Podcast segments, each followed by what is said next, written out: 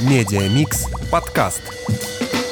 По итогам 2020 года Сбермаркет показал самый быстрый рост на рынке, увеличив свой оборот более чем на 1000% год к году. Сейчас Сбермаркет сотрудничает более чем 160 ритейлерами и доставляет из 32 тысяч магазинов по всей России. В мае 2023 года оборот рекламной платформы Сбермаркет вырос более чем в три раза. В чем заключается история успеха Сбермаркета?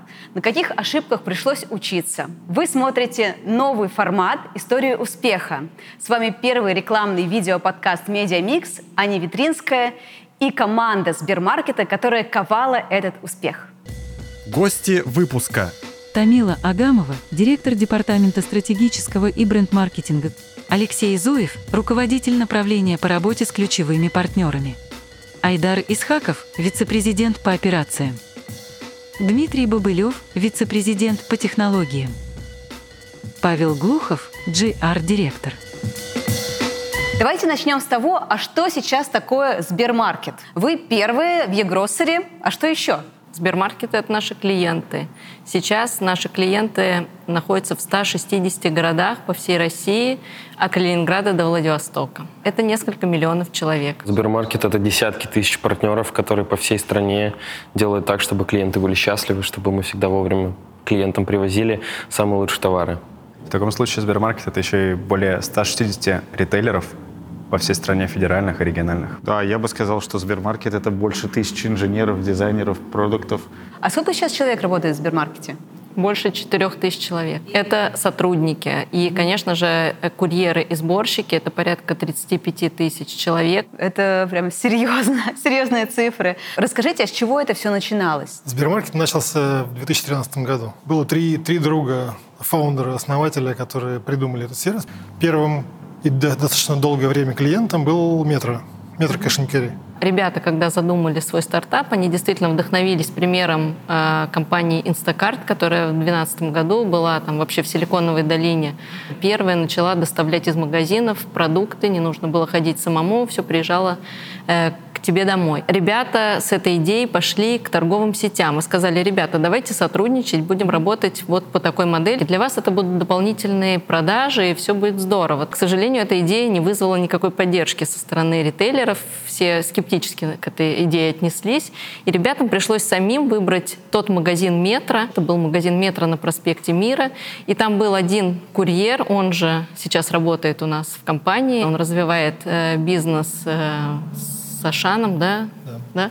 Вот. вот это история успеха. Да. Потому что это Но люди, дело в том, что это был тот человек, который один собирал каждое утро, выезжал на своей машине, собирал три пять заказов, грузил их в свою машину и развозил по тем клиентам, которые у нас были. Вот так вот начинался э, Сбермаркет. Довольно долго ребята тестировали эту модель. В 2017 году пришли первые мысли о масштабировании. Мы сначала делали робкие шаги по покрытию Москвы, а в дальнейшем уже задумались и о новых городах, о новых партнерах, новых ритейлерах. Пандемийный год дал нам огромный буст в развитии. Семимильными шагами пошли, пошли к лидерству. Мне кажется, мы правильно ситуацией этой воспользовались. Я думаю, что везет тому, кто везет. Кто доставляет, давайте так. Кто доставляет. Да-да-да. Кто-то смог вырасти, кто-то не смог вырасти. В какой-то момент были компании, когда я появилась в компании в 2018 году, я прям помню, что рынок доставки, он был такой местечковый, то есть это было много маленьких, небольших компаний, стартапов. Таких игроков было много. Но со временем действительно остались пару тройку игроков из того состава, который был в 2018 году. Команда и какой-то алгоритм правильных действий привел нас всех туда, где мы сейчас оказались. А что привело? То есть э, благодаря чему у вас получилось? Ну, есть такая фраза, говорят, тяжелый труд тебя приводит в место, где тебя находит удача. Кажется, нам отчасти повезло, пандемия, какие-то еще события произошли, люди друг друга нашли, мы друг друга встретили в конце концов. Некоторые конкуренты были больше, чем в 10 раз крупнее нас. Угу. И да, мы чувствовали да. себя мы были такой тогда небольшой на, рыбкой в аквариуме. На десятом, тринадцатом месте. Надо было включить фантазию. Основная заслуга в команде. Команда и та группа единомышленников, которые были заражены одной идеей, которым нравилось то, что они делают, вдохновляла их эта работа, этот проект. Мне кажется, это и на культуру компании впоследствии очень сильно повлияло, да, потому что ты, когда работаешь с большим в итоге штатом, он сначала маленький, но он же прирастает плавно, и культура передается от одного человека к другому, от коллеги к коллеге, и в итоге распространяется на всех партнеров, которые тоже несут добро, помимо А можете рассказать заказов? про ваши ценности, про вашу культуру? Вот мы тоже работаем со Сбермаркетом, и я пользуюсь как клиент Сбермаркета. Очень классная, душевная команда кроме того, что каждый профессионал своего дела, а, это еще вот чувствуется, что подбор может быть по ценностям. Как внутри вы сохраняете эту культуру? Естественно, все зависит от людей, и так повезло Сбермаркету, что а, в 2018 году к команде присоединился новый SEO Асан Фурмангужин, который, собственно, и собрал ту команду, которая есть в офисе. У него была идея о том, что всех нужно подбирать по определенному, ну, во-первых, это должны быть профессионалы обязательно, то есть топ-5 людей, которые могут выполнять эту функцию. Если вам нужен, ну не знаю, маркетолог, то это э, человек, входящий в топ-5, который может э, делать классный маркетинг. Если это э, фронтенд разработчик, то это топ-5 из всех фронтенд разработчиков. Ну, это первое. И второе — это, конечно, система подбора, которая есть. Сейчас, к сожалению, нет здесь нашего директора и вице-президента по HR, но она бы, я думаю, рассказала лучше. Я скромно расскажу, что у нас есть система ХУ, которая позволяет именно на предмет ценностей пощупать кандидата и понять, насколько он впишется в нашу команду. Иногда бывает, что мы видим кандидата на собеседовании, он классный, он профессиональный, но понимаем, что он по ценностям нам не подходит. И мы вынуждены отказаться от этого кандидата, потому что понимаем, что все члены команды должны друг другу подходить абсолютно на 100%. Да, и ценности — это обязательный фильтр. На базе этого и строится команда. И мне нравятся две, вот особенно я бы выделил ценность, одержимость клиентом, да, когда у тебя каждый этап от э, разработки, заканчивая тем, как ты передаешь заказ, вот он, э, если следует этой ценности, то итоговый продукт, он как раз и вызывает те ощущения, про которые ты говоришь. Это первое. А второе, конечно, компания растет много-много раз. И то, что мы делаем сегодня, да, это не то, что мы будем делать завтра. И качества для этого нужны ну, абсолютно новые. И вот э, мне тоже нравится ценность, у нас есть про постоянное развитие. И вот людей, у которых есть тенденция к этому развитию, мы понимаем иногда, да, что нам, возможно, в конце года уже нужен человек с другими качествами и навыками, умениями. И поэтому мы смотрим на перспективу, потому что понимаем, что мы не хотим его менять, и так хороший сервис в итоге не построишь. Поэтому каждому, может быть, что-то свое откликается, но мне кажется, каждый сотрудник кому-то больше, кому-то меньше, но соответствует та или иная как бы, ценность и отражается в нем наиболее полно. А вы, на самом деле, как будто строчку из нашего брендбука Сбермаркета процитировали, потому что у нас там как раз написано о том, что Сбермаркет — это огромная компания с душой стартапа. Да? Я, я это, не знала это. Это Но это так. чувствуется. Я это вот в полной мере прочувствовал, когда пришел в Сбермаркет из э, очень крупной такой бюрократизированной компании на этапе как раз бурного роста Сбермаркета. Буквально там в этот год штат э, компании увеличился в 10 раз — и для меня было поразительным, что каким-то образом нам действительно получилось пронести сквозь вот эту трансформацию, большую атмосферу стартапов. Мы не пошли по пути бюрократизации процессов. То есть каким-то образом нам удалось сохранить скорость принятия решений, э, и любые проекты, которые в компании случаются, они буквально по щелчку, по щелчку пальцев. Да, они запускаются мы решили, быстро гиков сделали и погнали. И это, и это очень круто, что мы это сохранили. Это моя любимая ценность, на самом деле, как сделать так, чтобы лодка плыла еще быстрее. Это одна из ценностей, и мне кажется, ровно она позволяет, то, что Леша сказал, плыть нам еще быстрее. И каждый раз друг друга, на самом деле, челленджить. Там, знаю, Дима, как нам эту доработку сделать быстрее? Тамила, как нам, не знаю, рюкзаки новые быстрее запустить? В общем, да. Вот если возвращаться к истории и сейчас, э, как менялась э, модели э, взаимодействия с клиентом? Мне кажется, мы много моделей перепробовали. Вот буквально были в Орле, у нас десятилетие, у нас там служба заботы. Вот, ездили к ним и как раз разговаривали с основателями, они рассказывали, что на самом деле начинал с B2B же, правильно, продаж. Вот это было первое, там у нас есть ретро-сайт с старыми ценами, мы посмотрели. Дальше мы пошли в B2C, начали развивать плановую доставку. Плановая доставка — это в наших терминах, это когда мы доставляем из больших крупных гипермаркетов, есть точка, мы туда высаживаем очень много э, пикеров, это наши сборщики, которые э, выбирают лучшие товары для вас, и курьеров. Собственно, сборщики собирают, э, доставщики доставляют. Это самая первая модель, с которой мы стартанули, и которая, вернее, вторая уже модель, но которая нам позволила масштабироваться и выйти в гипермаркеты. Может, мы расскажем, чем отличались эти модели и почему бы начиналось именно с B2B, Э, потом мы перешли в гипермаркеты и предоставляли новый сервис. Потому что, кажется, неотъемлемой частью это наша готовность оказывать этот сервис в тот момент. Первый вопрос сложный, но мне кажется, B2B просто проще было начать, Паш, да? Ну, потому что, да, было понятно, э, была понятная потребность, что офису нужны продукты. Было несколько, несколько клиентов крупных, которые периодически заказывали довольно большие, делали заказы, и мы их возили. Причем брали не только продукты. И, как я да, слышала, конечно. там, если приходил заказ на какое-то зеркало нестандартных форм, наши фаундеры сами бежали на куда-то там, я не знаю, на где Нагорную, делают, наверное. на Нагорную, да, где делают зеркала. И, значит, за 22 тысячи рублей, я помню, Петя мне рассказывал, значит, делали на заказ то зеркало, потому что это казались колоссальные просто деньги, как от этого можно отказаться. Ну, в общем, как бы потихонечку да. как-то какие-то заказы, все ради клиента, наша ценность. Ну и продукт был не готов, то есть мы не могли обеспечить консистентную как бы сервис, а B2B клиенты — это те клиенты, которые более толерантно относятся к временным окнам. То есть э, та потребность, которая у них была, ее мы могли обеспечить. Да, мы не могли привести, как сейчас доставка наша работает, к вам сиюминутно, да, ваши потребности удовлетворить.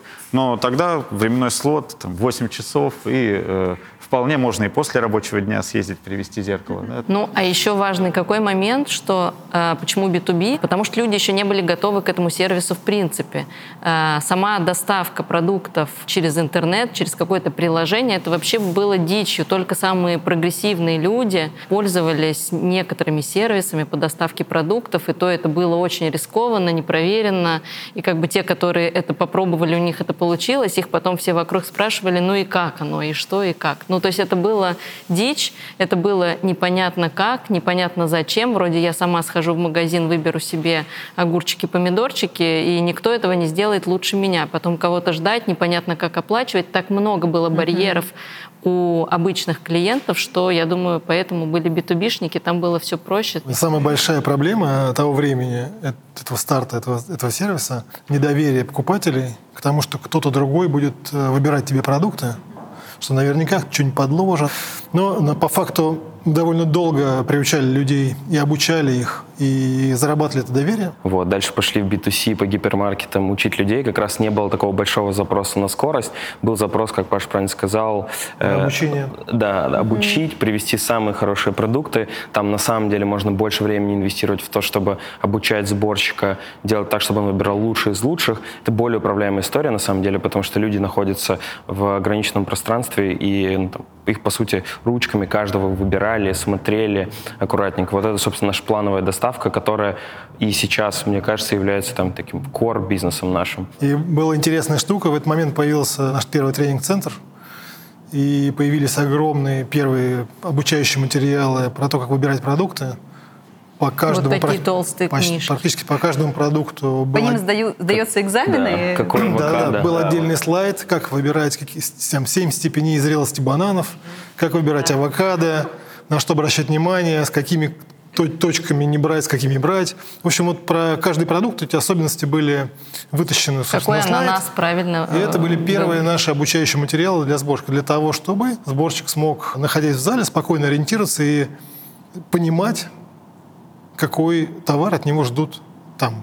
И вот про этот барьер я для себя такой мысленный эксперимент поставил, потому что применил на свою жизнь. Получилось так, что в магазин, ну, я не очень люблю ходить. Я прикинул, сколько я хожу в магазин. Ну, отправили меня за продуктами, надо купить то, все, пятое, десятое. Я думаю, ну, хожу несколько раз в неделю. Сколько недель, умножаем, и получается какое-то число. Сборщик, предположим, делает 10 заказов в день. И тогда выходит, что он за неделю получает тот опыт, который я получаю за год. И он становится моментально более профессиональным в качестве подбора продуктов да. и, соответственно, более качественным. Я когда для себя эту мысль логика. понял...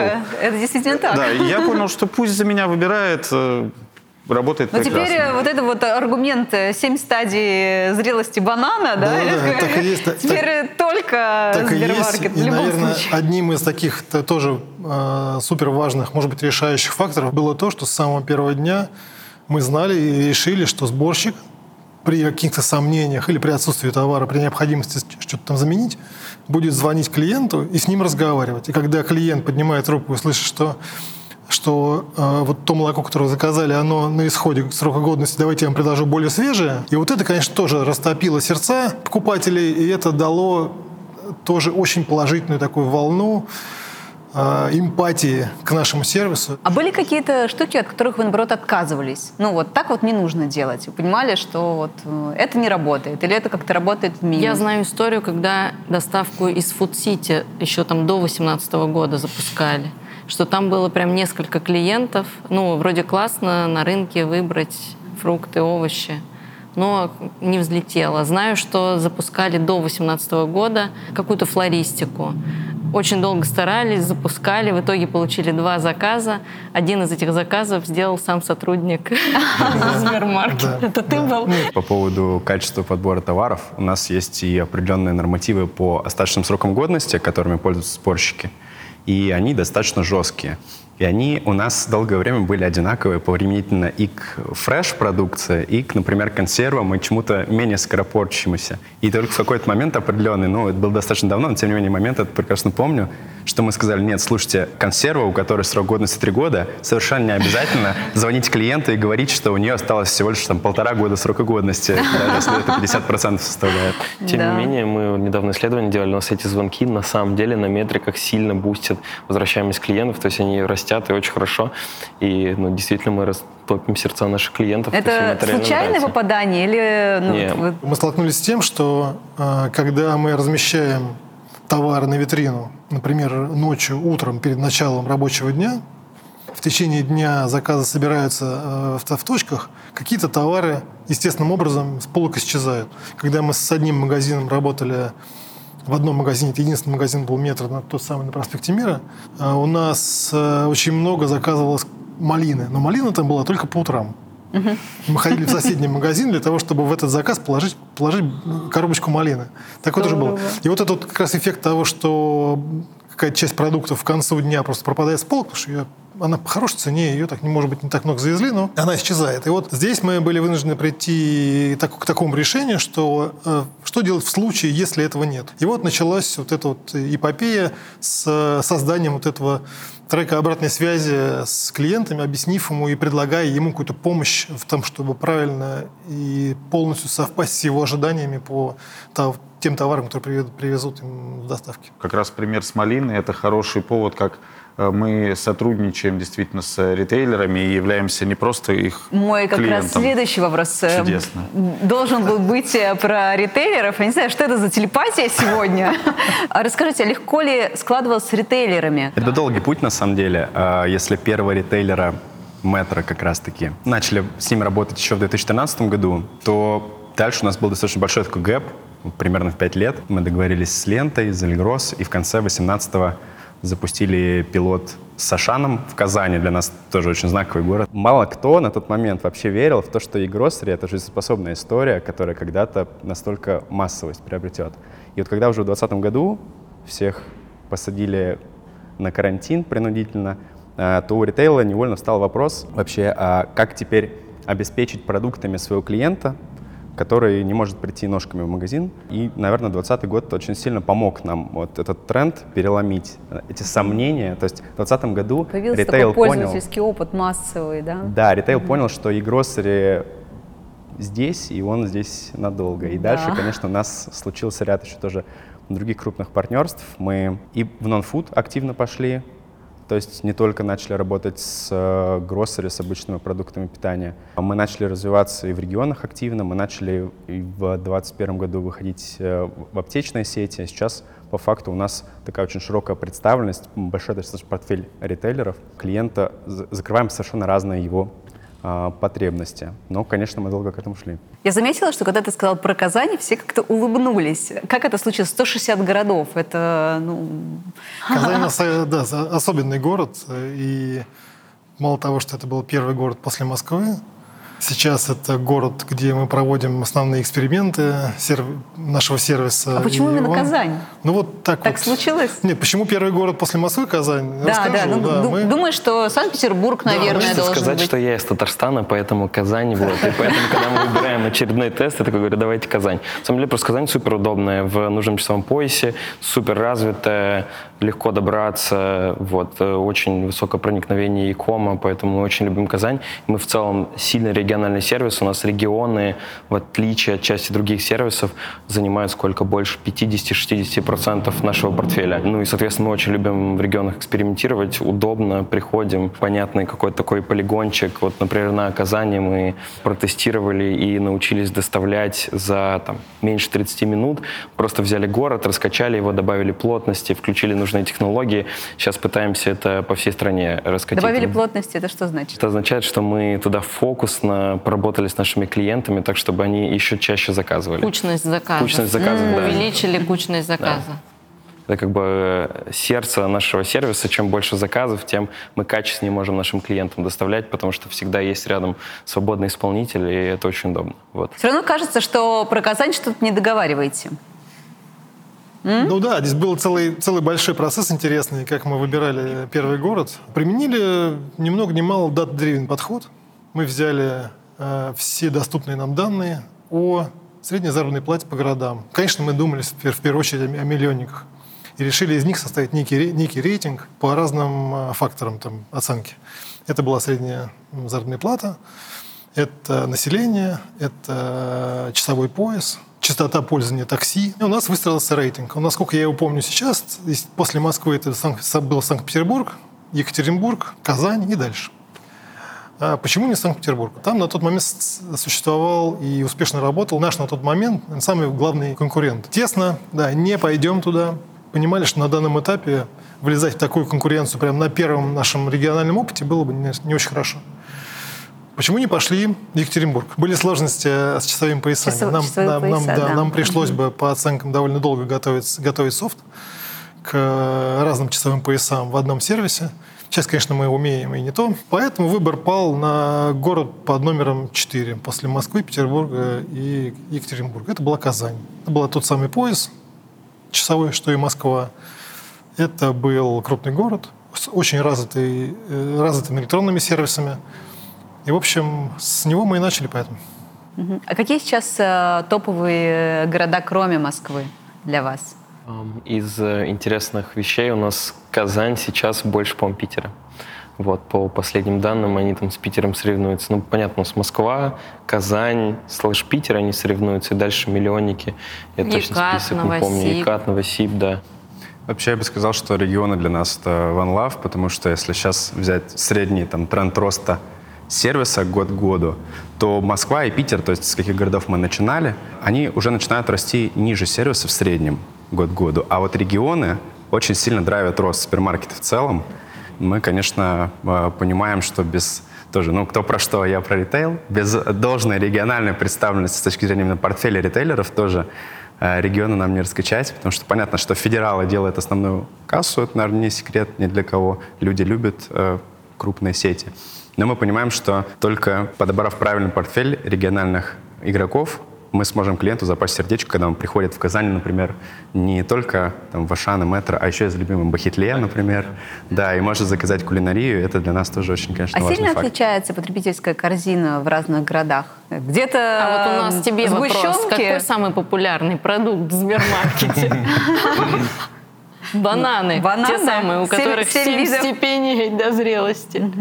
На самом деле продуктовая корзина более-менее одинаковая. Всегда в топах молоко, бананы, помидоры. Ну, в общем, все то, что люди каждый день едят. В кулуарах мы обсуждали это ну, шок-контент для меня, что вы даже скорее IT-компания, у вас огромное количество разработчиков. Можешь назвать сколько? Это не секрет? Не секрет, нас э, больше тысячи Больше э, людей тысячи занимается да, так, про- про- производством. Ну, в разработке участвуют разные виды специальностей.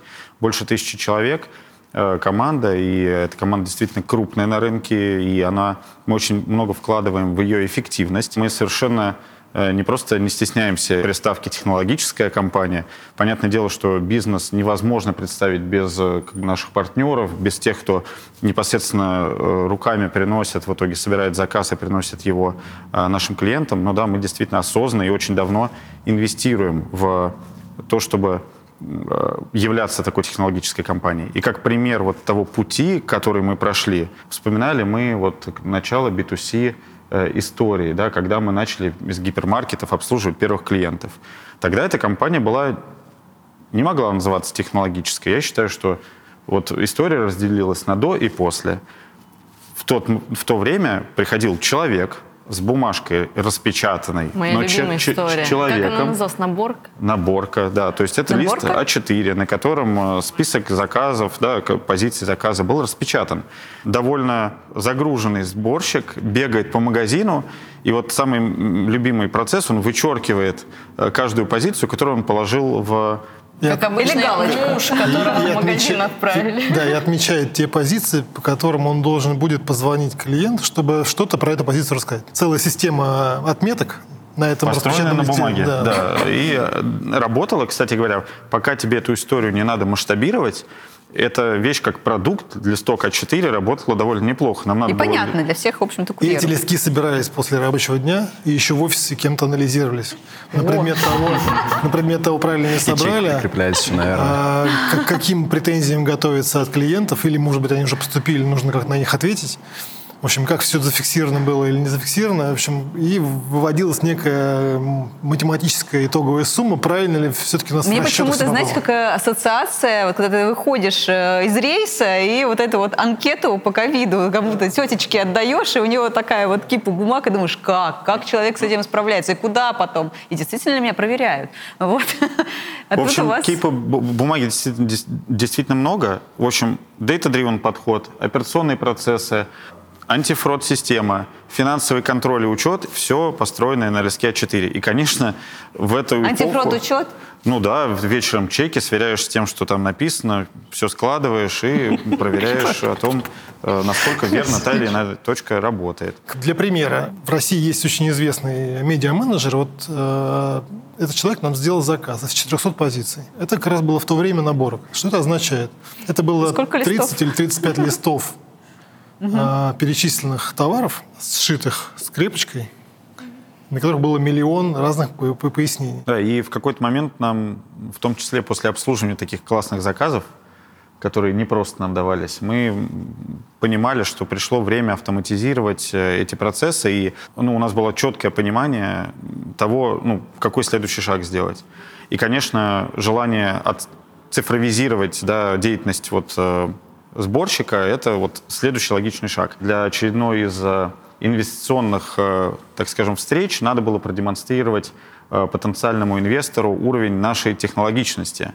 И, конечно, мы не совсем хотели демонстрировать стопку бумаги. И мы договорились, три недели будет встреча, мы уже все, обо всем договорились, показываем абсолютно технологичный процесс. И ровно это настало то время, когда вот есть такое понятие кранчи, да, оно бывает со знаком плюс и со знаком минус. Да, со знаком минус, когда ты делаешь это в стрессе, стараешься, тебя дедлайны над тобой нависают, а тут был абсолютно со знаком плюс.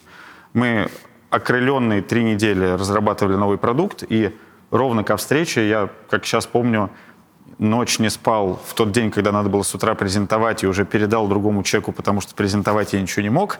Но мы минимально рабочий продукт за эти три недели сделали, и там было то, что вот сейчас очень как бы похоже на прототип фактически того приложения, которое сейчас пользуются наши партнеры. Естественно, над ним сейчас работает ну, много команд, продуктов, э, дизайнеров и прочих специалистов, но функционально оно уже тогда умело собирать заказы, отменять позиции и отмечать что-то для замены. То есть полностью убрать вот эту историю с листочками. Но положа руку на сердце, поскольку э, реальная жизнь вносит коррективы, мы еще довольно продолжительное время листочки как резерв на случай, если что-то не работает, оставляли. И... Бизнес-процесс остался. Да, да, да, бизнес-процесс остался. У нас как резервный э, процесс с нами жил. А сколько за это время уже обновлений произошло вот этого приложения? А, версии вот есть мажорные и минорные. Мажорные — это крупные обновления 76 уже версий обновилось. Ну, а и несчитанные там тысячи минорных обновлений. То есть э, действительно большая дорога с тех пор прошла. История успеха это же концентрированная от наборки, да, наборка это называется, да, нейросеток. А вот интересно, нейросетки вы уже используете? Используем, и надо понимать, что продуктов очень в Сбермаркете много. Это от анализа того, что там лежит на полке, заканчивая оцифровкой изображений, да, чтобы понять, там, какой продукт перед тобой. И ты делаешь продукты как для ритейлеров, как, так для клиентов, так и для наших э, сборщиков и э, курьеров. Наверное, одна из самых известных э, историй — это вот как раз модель предсказания э, спроса. Точнее, как бы как это банально не казалось, это не модель предсказания спроса, это модель предсказания отсутствия э, товаров на складе. Потому что мы не просто клиент ритейлера, мы стараемся быть его партнером. В тот момент, э, когда вот у тебя нет малины, и э, мы об этом знаем, мы идем в другой магазин. Но Ходили в другой магазин. Ходили в другой магазин, да. Но мы вообще-то можем за счет э, вот этих данных подсказать, что нам нужно больше, нам нужно больше. И чем Может больше быть, эта малина есть, но где-то на складе. Да. А ритейлер не знает, что на полках у него закончилось. И на, мы умеем оповещать ритейлера о том, что нужно подкинуть малины больше. Боль, на самом деле, клиентская, она очень простая. Я заказал, ну пусть будет малина. Я хочу, чтобы оно мне приехало. И, честно говоря, если мне привезут заказ без звонка, но там будет 100% товар, который я заказал, это будет тоже очень классный опыт. Ну, клиентский, идеальный, к которому, наверное, все стремятся. А проблема в том, что у нас нет собственных складских мощностей. Мы зависим от того, как ритейлер не просто привозит к себе в магазин продукцию, а как он еще пополняет полки. И как раз этот алгоритм машинный, о котором Дима говорит, он совершенно чудесно работает. Он умеет заранее предсказывать, что с большой долей вероятности закончится на а полке. Вот это и чат сразу... GPT, ой-ой-ой, технологии, это что-то такие вещи. Да, и он, и он умеет сразу этот товар, понимая, что он, скорее всего, закончится на основании там, данных по стокам, по средним продажам, отключить его сразу на витрине. То есть мы лучше не покажем клиенту то, что он, скорее всего, не сможет получить от нас в заказе, чем получим негативный опыт. И вот как раз о чем Дима говорит, мы действительно всех наших ритейлеров называем партнерами, не поставщиками, не клиентами, как в FMCG-бизнесе обычно принято потому что мы действительно прошли путь от такого чисто логистического партнера, кто собирает и доставляет, до технологического партнера. Вот благодаря как раз-таки вертикали Димы и технологическим решениям, которые ребята делают, мы их можем отдавать ритейлеру на переиспользование в собственном Якоме. То есть алгоритм работает на нас, на нашу витрину. В какой-то момент мы начали делиться им с другими ритейлерами, в том числе с нашим стратегическим партнером Ашан, как раз они были здесь первопроходцами. И таким образом, когда ты заходишь на ashan.ru, там под капотом тоже есть что-то от Сбермаркета, и мы этим очень гордимся.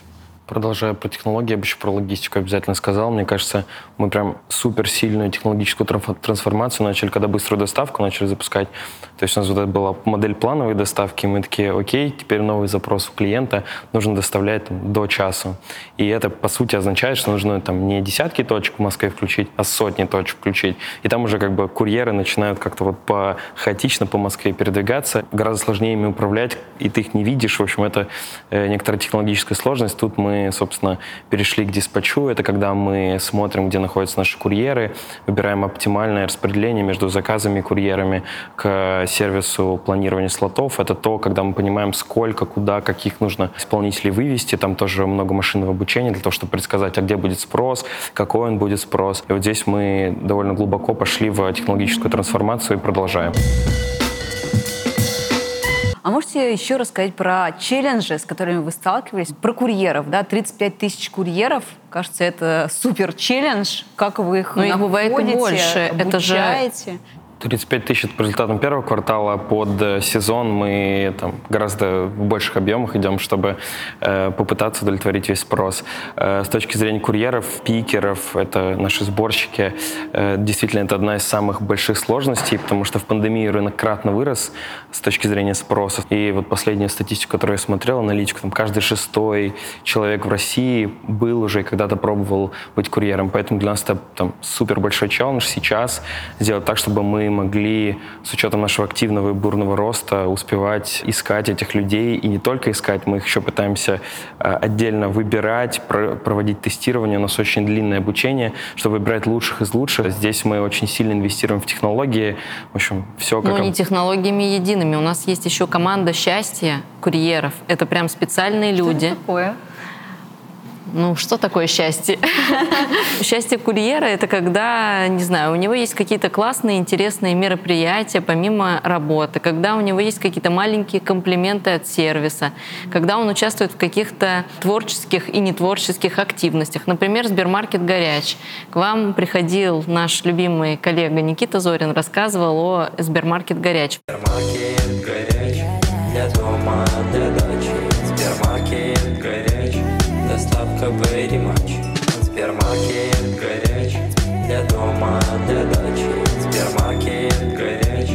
Доставка very much. Эта песня, она пришла к нам из полей в результате творческого конкурса среди сборщиков и курьеров. Вот, собственно, команда счастья полевая, как мы ее называем. У нас еще и в офисе есть команда счастья, и для курьеров и сборщиков своя команда счастья. Вот они, собственно, как раз и занимаются. Проводят конкурсы, песни, пляски. Курьеры снимают разные короткие видео, спортивные, мероприятия. спортивные мероприятия. Они, вот мы бегали в зеленом марафоне, и среди наших нашей команды. Это была смешанная команда, где были и сборщики, и курьеры, и сотрудники офиса. Мы стараемся давать то же самое счастье курьерам и сборщикам, которое получаем сами, и приносить им радость от того, что они часть э, нашей большой команды. У нас есть регулярные пульсы счастья, когда мы спрашиваем партнеров, как им работать с нашим сервисом. Если видим, что кому-то не очень хорошо, стараемся им позвонить, спросить, в чем проблема, как мы можем помочь. В общем, здесь мы активно тоже в это инвестируем, чтобы максимально удерживать партнеров. Важно, чтобы им было комфорт, комфортно с нами, комфортно работать, чтобы они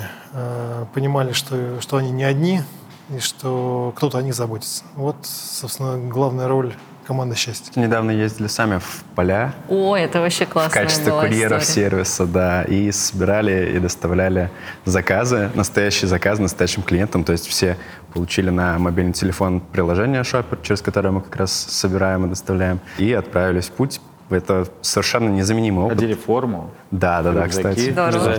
На самокаты все сели на велосипеды и, в общем-то, поехали доставлять. Это незаменимый опыт для... У нас было 250 человек, кто принял. Это прям большая была инициатива, когда много людей пошли в разных точках доставлять разные заказы. Кажется, это супер важно, чтобы почувствовать, что там происходит. Когда ко мне приходит Айдар, как выйти и стать э, курьером, я всегда говорю, открываем э, поисковой запрос, вводим, как стать курьером и проходим весь путь. И вот мы стараемся, чтобы каждый сотрудник попытался пройти его, понять, понять, в чем боли. И после, собственно, вот этого мероприятия мы, наверное, часа полтора-два дебриф устраивали, разбирали, там, что понравилось, что не понравилось, что улучшить, что не улучшить. Там, чуть ли не на следующий день первый какой-то фидбэк начали исправлять. Мало того, что сотрудники офиса имеют возможность понять, в каких условиях работают ребята в полях, еще и принести бесценный фидбэк, что называется, незамыленным глазом, посмотреть, что удобно, что неудобно. Очень полезная часть, о чем говорит Айдар, обратной связи того, как сделать сервис еще лучше. Ну и свою часть работы переосмыслить тоже. И как оценка мы соревнуемся, у кого больше чаевых будет. Вот, пока, пока рекорд больше тысячи, кажется, за, сме, за, за слот, но, в общем, мы стараемся. Отношение к чаевым меняется. Дело в том, что я прям помню свой последний выход в поля, когда мне нужно было собрать 10 разных видов мороженого.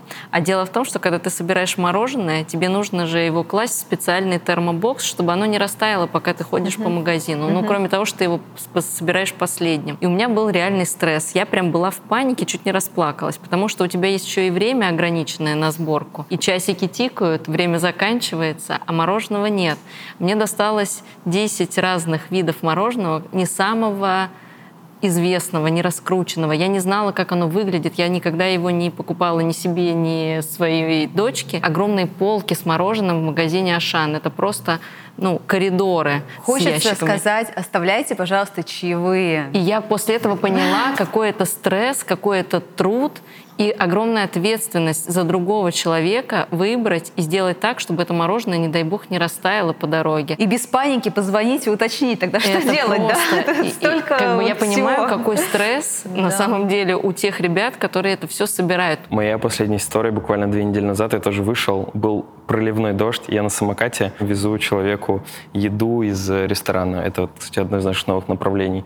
Нахожу, не, не, не могу найти клиента, мне в парковку, говорит, куда спускаться, спускаюсь. Там молодой человек раза в два, в три больше меня, видит, что я весь промокший. Вот, и говорит, что там, дождь? Я говорю, да. Вот, э, даю ему пакет, он говорит, чаевые можно тебе отправить? Я такой вспоминаю, что там на Сбер чаевые подключить у меня не были подключены. Я говорю, нет, к сожалению, нет. Он говорит, давайте на Сбер отправлю. Я говорю, нет, спасибо. Я, я рад, что вы рады. Вот. В общем, да, это очень приятная история, которая, честно, сердечко согревает. Вот. У нас рекламный видеоподкаст, и мы с вами совсем не поговорили про рекламу сегодня. Давайте все-таки коснемся этой темы. Можете э, рассказать про какие-то самые успешные ваши рекламные кампании и наоборот, да? Ну, потому что успех, он состоит из количества подходов. Э, наверное, таких провалов, провалов мы стараемся избегать. Каким образом? Мы, конечно, тестируем все. И это помогает избегать каких-то прям, ну, конкретных провалов. А Такого... промо-компания из старого периода считается? А что у ты хочешь? Авокадо? Любимая, у меня есть любимая Авокадо? просто. Да. Ну, давай, Да. Я-то вспоминаю уже, как бы, с, уже современные да? компании ну, Я тогда рекламные. расскажу историю из э, времен, да, времен, э, так скажем, стартапа. Мы э, развивались э, как знали и умели, и в «Черную пятницу» мы, как э, компания, которая хочет привлечь клиентов, выходим с э, довольно находчивой акцией. Это была Она... первая «Черная пятница» в нашей истории. Да, да, да, потому что мы начали серьезно подходить к, во всем вопросам, к маркетингу в том числе. У нас запускается акция. Там было два таких продукта магнита, авокадо и доширак, да, быстро Дима лапша по одному рублю. Собственно говоря, получаем много новых клиентов, они заказывают что-то еще, и нас ждет э, успех и э, расширение бизнеса любимая это моя рекламная кампания, потому что не подумали о некоторых вещах. Могу сказать так, даже некоторые сотрудники нашего офиса посчитали очень выгодным приложением потратить 300 рублей и заказать себе несколько ящиков доширака в один заказ. И э, ровно этим же воспользовались наши э, клиенты. И в некоторых э, магазинах метро, пока мы это останавливали, были сметены полки, то есть просто вот та самая, не, у нас не было out-of-stock модели, не было других каких-то вещей. Вот. Не знаю, как мы в бизнесе расширились от этого, но тепло, теплоты, с которой мы вспоминаем эту историю... В Москве закончился доширак. Мы, мы ели его потом в офисе какое-то время и вместе Классная с авокадо. Да, и да. Э, думаю, на нас это повлияло в этом плане точно в плюс. Вот. Но с точки зрения... Я в маркетинге не эксперт. мы научились тестировать. В принципе, компания знает, что ошибки есть, от них не уйти. Надо просто правильно к этому относиться. Ошибки — это нормально. Это даже надо... странно, если нет ошибок. Конечно. Надо... Значит, это, недостаточно это... тестов и экспериментов было. Это нормально. Ну ладно про ошибки. У нас были классные Можете, компании. Да, назвать самую любимую, может быть, вдохновляющую компанию. Ну, самую любимую вашу рекламную компанию. Сбермаркет горяч, наверное. Это история, которая родилась у наших ребят в полях. Э, какой-то был творческий конкурс. Э, ребята должны были записать какой-то трек, гимн I'm. Гимн это называлось, гимн, гимн Сбермаркета, да. да. Вот, они прислали свои работы, нужно было отобрать, и как бы э, я помню, я слушала там 10 треков, которые попали в топ, я подумала, господи, какая трешатина. А потом, чем больше ты это слушаешь, тем больше Заражает. Ты уже напиваешь да. это, да? И мы, собственно, потом творчески интерпретировали Сбермаркет горяч для дома и для дач, записали трек. После того, как этот трек сделали с э, смешной картинкой, там, значит, курьер как Snoop Dogg танцевал. Вот так делал какое-то запоминающееся движение, которое потом все начали повторять. И после этого мы даже сняли небольшой клип, где немножечко ну, саркастически показали, как выглядит курьер, как он доставляет нашим клиентам заказ. Это абсолютно самоирония, то есть мы, естественно, так не видим ни курьера, ни клиента, но немножечко решили прикольнуться. Э, и это действительно была компания «Бомба», потому что на радиостанциях был огромный охват, по-моему, 90-100 миллионов, и на телеке были охваты, и в телеге, и во всех соцсетях эта компания тоже разошлась, стикер-паки. И весь офис до сих пор ее поет, мне кажется кажется. Ну вот. да, то есть э, она, наверное, вот с точки зрения внутренней нашей культуры. Ну, главное, что это рождение креатива внутри, в полях. Да, да, это... да, да. Идеальная история мема, который вышел из-под контроля. Но действительно, это был, это был юмор э, на грани. Не все понимали вот эту долю самоиронии, которая была заложена. Я помню точно встречу с одним из э, наших партнеров. Э, там был маркетинг-директор, и она в какой-то момент говорит, я слышала недавно на радио это, это вы серьезно? Мы говорим, ну да. И мы когда рассказали всю подоплеку, конечно, человек загорелся, сказал, господи, это, это шикарная идея, это лучшее, что я слышала. Но вначале ну, очень итогам, многие не понимали, по итогам что продажи происходит. на даче выросли на 30%. Рекламная круто. кампания, кроме того, что хайпанула, она еще и свои бизнес-задачи выполнила. Что круто. круто. Да. Спасибо вам за этот разговор. Спасибо аудитории, что досмотрела до конца. Надеюсь, вам было так же интересно и захватывающе, как и мне.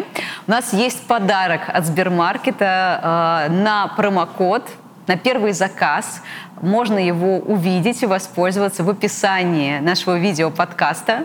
А напоследок я предложу каждому сказать что-то в аудиторию, ну вот что хотите. Никогда не унывайте и заказывайте в Сбермаркет. Yeah. Да, приходите к нам в сервис, если вы еще не с нами. Точно сделаем вашу жизнь э, лучше, счастливее, качественнее. Приходите не только к нам в сервис, но и в нашу команду. Вы видите, какие мы классные, и мы ждем таких же классных э, в команде. Не стесняйтесь заказывать что угодно, потому что наши сборщики точно соберут эти товары лучше, чем, возможно, вы сами для себя. Приходите к нам не только э, как клиент, не только в команду, а в нашу более широкую команду, которая позволяет все эти заказы доставлять и ежедневно радовать пользователей. Мы, мы вам очень рады. Ну и приходите к нам снова на каналы, смотреть «Медиамикс». В этот раз был новый формат «История успеха». Подписывайтесь и до скорой встречи. Пока-пока.